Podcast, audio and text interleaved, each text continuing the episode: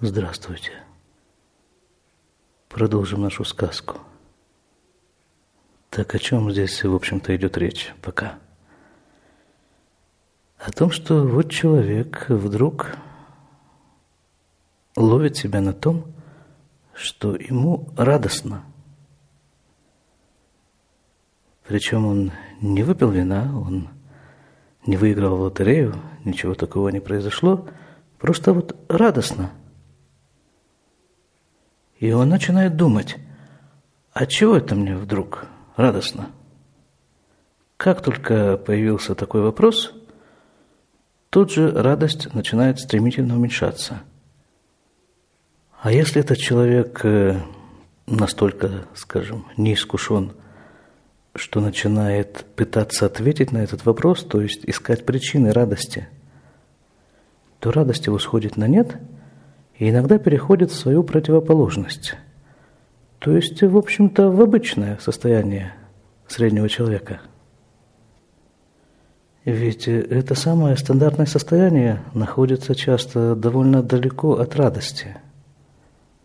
Я, по-моему, как-то уже рассказывал, когда-то, давно-давно, когда через год после того, как я уехал в Израиль, я вернулся в Красноярск, в тот город, в котором я жил до этого, уже в качестве туриста на месяц. И я ходил там по улицам, иногда встречал людей, которые не знали о том, что я уехал. И вот один из первых вопросов, которые мне задавали, ну как дела? Причем, видимо, люди задавали этот вопрос довольно искренне, потому что в их глазах угадывалась готовность выслушать в ответ на этот вопрос целый перечень проблем и несчастья, и как бы вместе поплакать или, не знаю, то есть я им пожалуюсь на свою жизнь, они мне пожалуются на свою жизнь, и без того задрипанную, и все, вот цель встречи достигнута. А я-то к тому времени уже год прожил в Израиле, поэтому я им отвечал, да хорошо у меня дела – очень хорошо. И вот тут в глазах собеседника появлялось непонимание, которое переходило в недоумение и в медленно закипающую ярость. То есть что значит хорошо? Я же тебя как человека спрашиваю, как дела? Я чувствую, что сейчас бить будут, и как бы оправдываюсь, говорю, да я в Израиле живу, а, тогда все понятно. Тогда улыбка и вопросы, ну как там в Израиле, и вот мирное решение ситуации. Так вот в этой притче и говорится о том, что в человеке, в частности, и в мире вообще есть некоторая структура, которая ответственна за поддержание определенного уровня тревоги в человеке. И именно вот эту структуру вот в этой притче Раби Нахман называет царь. Почему он царь? Да потому что он владеет умами и помыслами и эмоциями человека. И вот этот царь однажды решил обойти свои владения и проверить, нет ли случайно в его государстве человека, который был тревожился меньше, чем он, царь. И вот это любопытная деталь. Первый раз я не обратил на нее внимания. Интересный оборот. Скажем, если бы я писал этот рассказ, я бы написал так. Проверить, а нет ли кого-то более радостного, чем этот царь. Нет.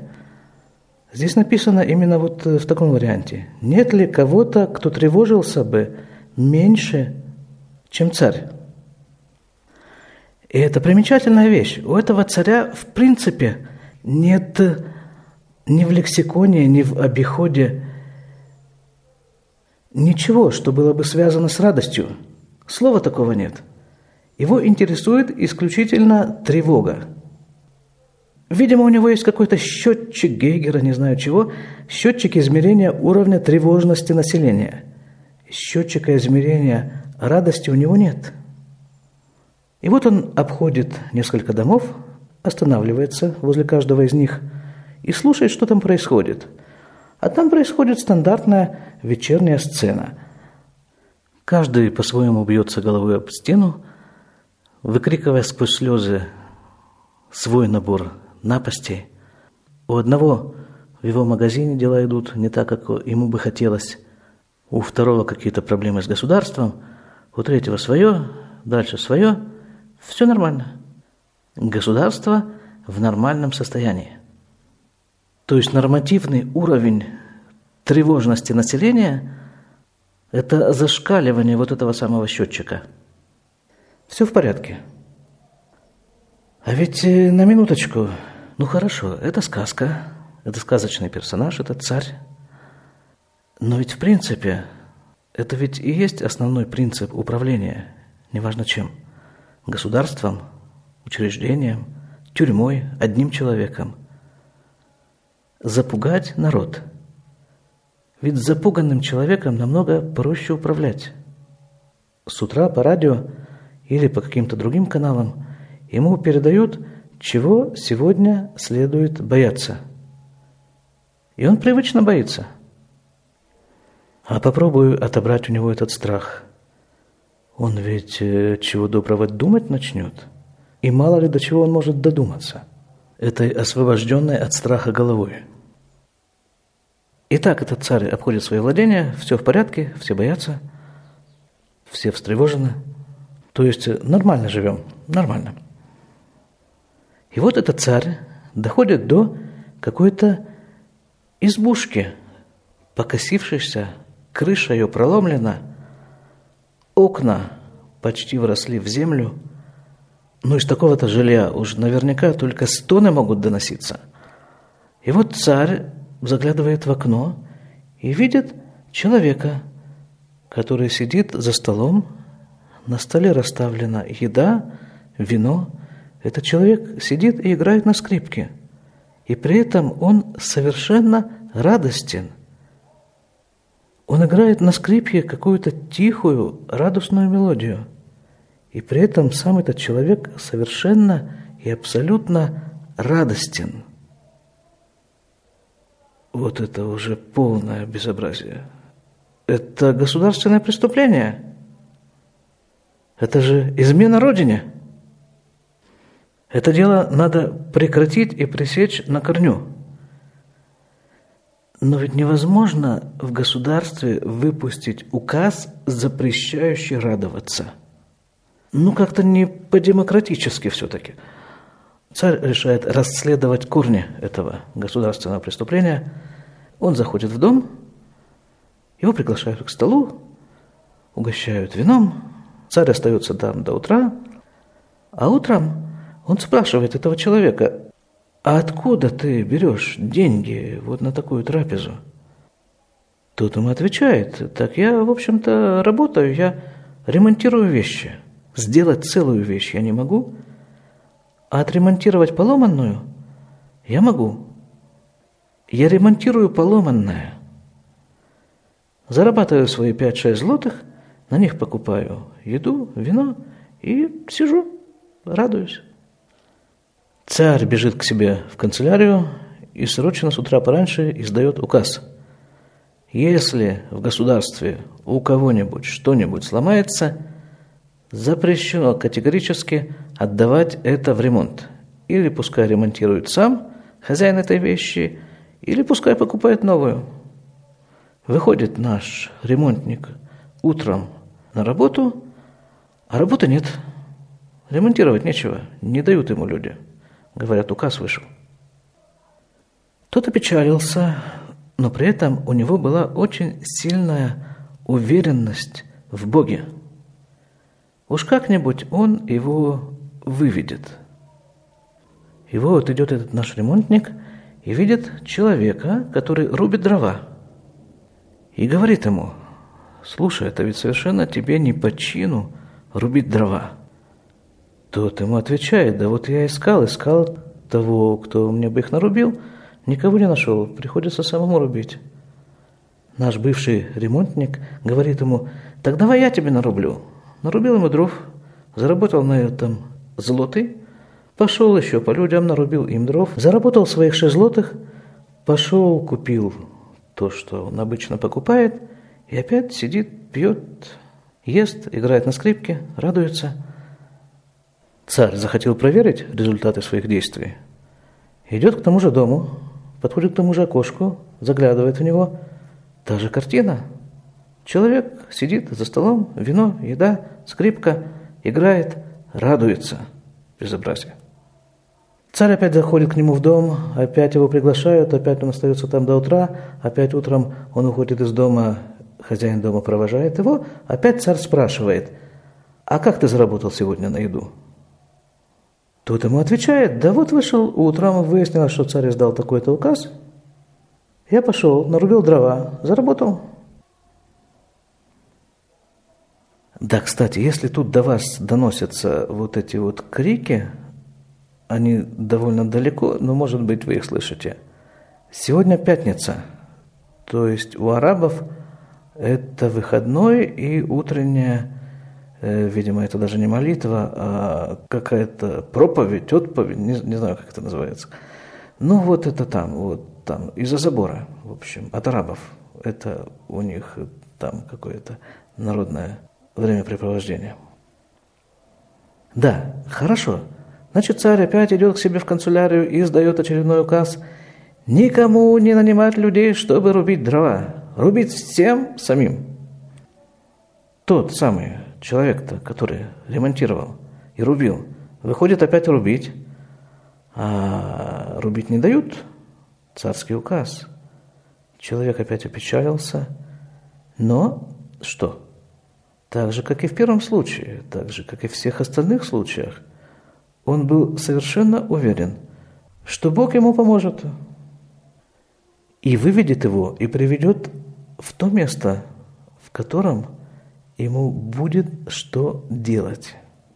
Идет, видит человека, который чистит скотный двор, и говорит ему, разве пристало человеку в твоем положении чистить скотный двор – тот ему отвечает все то же самое. Да я искал того, кто бы мне почистил. Никого не нашел, приходится самому чистить. Бывший ремонтник ему и говорит, так давай я тебя почищу. Вычистил скотный двор и заработал на этом, на этот раз два злотых. Пошел, вычистил еще пару дворов. Все. Свое он заработал. Теперь еще вот такая вот идея. Вот он, этот человек, я думаю, у него нет сберегательной программы в банке. Вот он работает единственно для того, чтобы прийти в это состояние радости. А что доставляет ему состояние радости? Да, собственно, вот тот же самый ремонт, только он его проделывает на самых разных уровнях – Конечно же, эта сказка, как и все сказки Рабина Ахмана, в ее основе лежат, кроме всего прочего, очень мощные каббалистические принципы. Если чуть-чуть коснуться этой темы, то все создания условно делятся на четыре типа. Это так называемый домем, молчащий, то есть, э, условно говоря, неживая природа. Дальше идет цумеах, растения – потом хай – животные. И следующий уровень – это медабер – человек. Так вот, первый уровень – ремонт вещей – производился на уровне домем – неживая природа. Следующий уровень – рубка дров – производится на уровне растений. И следующий уровень, вот этот вот скотный двор – это животные – но и в том, и в другом, и в третьем случае наш герой действует на самом нижнем как бы аспекте каждого из этих уровней. Скажем, ремонт. Что-то сломалось.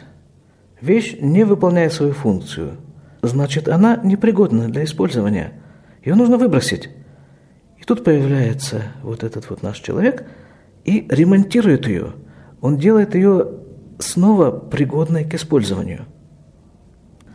Следующий уровень – рубка дров растения. Он рубит сухие дрова. Э, то есть вот это вот бывшее растение, оно не выполняет свою функцию как растение, оно больше не растет. И тут приходит опять-таки наш герой, а в прошлый раз мы говорили, что это про образ праведника. Приходит наш праведник и делает вот эти вот срубленные деревья пригодными к использованию. Он их рубит на дрова. Он делает вещь нужной. И вот этими дровами, с их помощью можно обогреться, можно сварить на них еду. Следующий уровень – животное, чистка скотного двора. Он работает с отходами. Но ведь эти отходы тоже можно использовать как удобрение. С другой стороны, сама территория этого скотного двора становится чистой. В результате его действий становится чисто, становится тепло, и вещи получают вторую жизнь, они опять начинают работать. И вот это на самом деле то, что в итоге приносит ему радость. Это источник его радости. Исправить, отремонтировать – сделать из непригодного пригодное. И любой человек может сделать это ровно в том месте, в котором он сейчас находится. Если он не цепляется за свои представления о, о чем? Да самом себе в первую очередь. Как вот этот наш э, герой притчи. Вчера он ремонтировал, сегодня он рубит, завтра он чистит. Какая ему разница? Причем, может быть, вы обратили внимание, что каждый раз он выходит на новый, более высокий уровень деятельности. Начиналось все с неживой природы, потом растения, потом животные. И следующий этап – еще более высокий уровень. Говорящий, то есть человек – тем временем опять к нему пришел царь, тем временем опять повторилась вся та же ситуация. Утром царь уходит из его дома, этот его провожает, и царь спрашивает, а как ты заработал вот вчера на эту пищу? Тот ему все рассказывает. Еще одна особенность праведника – простота. Ведь, казалось бы, любой должен был бы заподозрить какое-то неладное, что вот постоянно появляется один и тот же человек, сидит у тебя, расспрашивает тебя, а на утро выходит новый царский указ, который осложняет тебе жизнь. Так перестань ты уже откровенничать с этим человеком.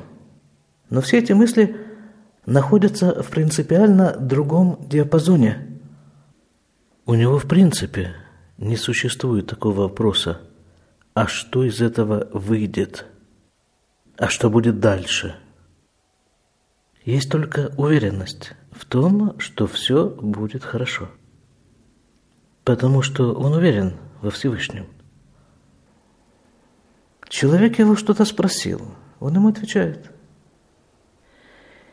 И все вот эти качества позволяют ему, в конце концов, исправлять мир – Какие качества? Еще раз. Простота, гибкость в поведении. Он готов каждый день меняться. Но при этом у него есть одна главная, неизменная цель.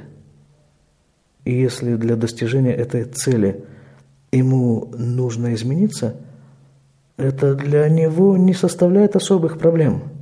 Правда, каждый раз – встречается вот такая фраза в сказке «Он огорчился», но при этом он был уверен во Всевышнем. И вот это вот и есть основная его черта, вот эта вот уверенность во Всевышнем.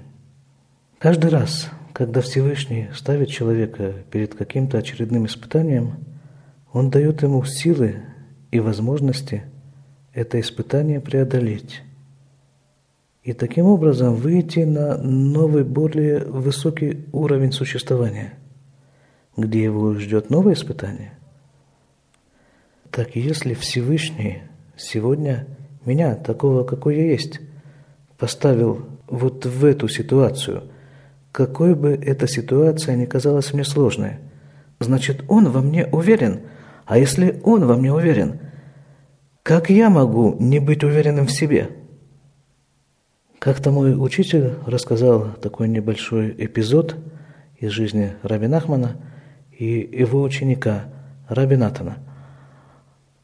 Как-то Раби Нахман разговаривал со своими учениками о вере в Бога. И в ходе этой беседы он как-то очень пристально смотрел на Раби Натана, одного из своих учеников – и тут его спрашивает, так а чего ты на меня смотришь? Я-то ведь верю в Бога. Раби Нахман ему отвечает, в том-то и проблема, что в Бога ты веришь, в себя ты не веришь. То есть вера в Бога, она включает в себя в довольно значительной степени веру в себя – тем временем царь, как вы уже, наверное, догадались, издал указ, запрещающий всем нанимать кого-то для очистки скотного двора. На утро наш герой опять не нашел работу, но опять-таки он был уверен во Всевышнем. И пошел он и нанялся в армию. Это следующий уровень, вот тот самый Медабер, говорящий уровень человека. Потому что есть здесь написано в армии – солдаты, которых призывают на службу, а есть наемные солдаты. Но при этом он выдвинул такое условие, чтобы плату за службу ему платили ежедневно. И вот одели его в мундир и повесили ему на боку меч. И послали его в то место, где он должен нести эту службу.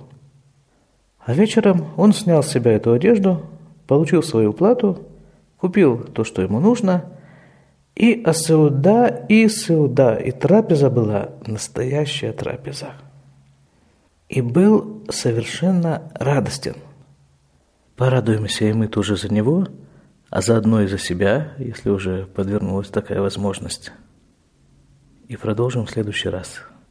Всего хорошего.